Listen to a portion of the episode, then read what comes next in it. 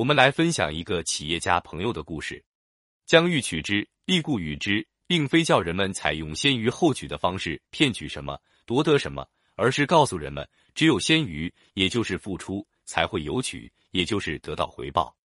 世上之事无不如此。你想欣赏美艳的花朵，就要给它浇水、松土；你想收获甜美的果实，就要为它修枝剪叶；你想得到别人的支持，就要给别人一些报酬；你想受到别人的尊重、感激，就要懂得为他人付出。替他人着想，很多人从来不想着给他人什么，却不断希望别人帮自己、为自己效力，这是不太可能的。除非别人是你的父母，真心愿意为你付出而不求回报。楚汉相争的时候，刘邦和诸侯约定在垓下共同攻打项羽，结果到了约定时间，诸侯都没有到来。刘邦自己进军，反而被项羽打得大败，落荒而逃。刘邦十分生气，对身边的谋士们骂道：“韩信、彭越这些无信的小人，和我约好了攻打项羽，到了约定时间却背信弃义，没有一个到来的。”这时，张良、陈平等人对刘邦说道：“大王不必抱怨，他们不来本是常情。”刘邦不解，张良等人解释道：“大王想凭借着这些人夺取天下，如今天下眼看就要平定了，你拥有这个天下，而他们却没有得到什么明确的好处。”你想让他们尽力，却没有分享给他们利益，他们怎么会来呢？陛下若能与之共分天下，这些人当可立招而来；否则，最终成败尚不可知。刘邦大悟，于是下令明确把陈地以东至沿海的地盘划分给齐王韩信，把睢阳以北至古城的地盘划分给梁王彭越，其他诸侯也都得到了好处。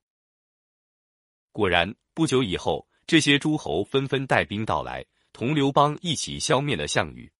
领导者管理企业、建功立业的过程中，要懂得分享、付出。普通人在普通生活中亦当如此。很多人常常感叹自己运气不好，没有别人那么多收获。其实，在羡慕别人的收获之前，最该想的是：别人的收获难道是平白无故的吗？自己想要收获，是否也曾经像别人那样付出过呢？一个经常帮助别人的人。才会在意想不到的时候得到别人帮助。一个习惯于施予的人，才会在困难的时候有很多人愿意回报他。世间没有平白无故的恨，也没有那么多平白无故的爱。欲取先予，你只有付出过、给予过，才会得到应有的回报。这也就是人们常说的好心才会有好报。有一个企业家因为经营出现了些问题，资金无法周转。竟然陷入了走投无路的境地，他甚至想到了自杀来逃避问题。可没想到，在关键时刻，一个陌生的投资者向他的企业投入了一大笔钱，帮助他成功的度过了难关。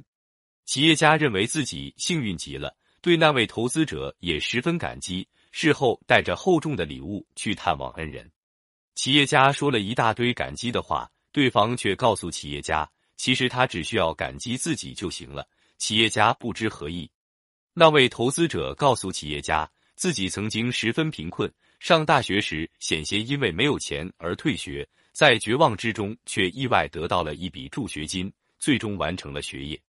可以说，正是这笔助学款让他改变了自己的人生，取得了今天的成就。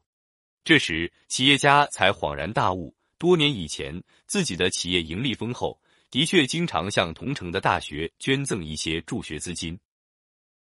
没想到这些无意的举措，竟然在这么多年以后挽救了自己的企业，挽救了自己的人生。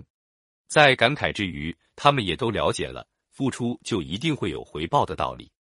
企业家度过困难以后做的第一件事，就是恢复以前向社会捐款的传统，因为他知道善意的付出一定会有善意的回报，与社会分享利益。是件受益无穷的事。老子说的“欲取先于”，关键在于“于”，而不是“取”。一个人要想成功，要想得到好运，就必须懂得分享、付出，做一个博爱的人，而不是自私自利的人。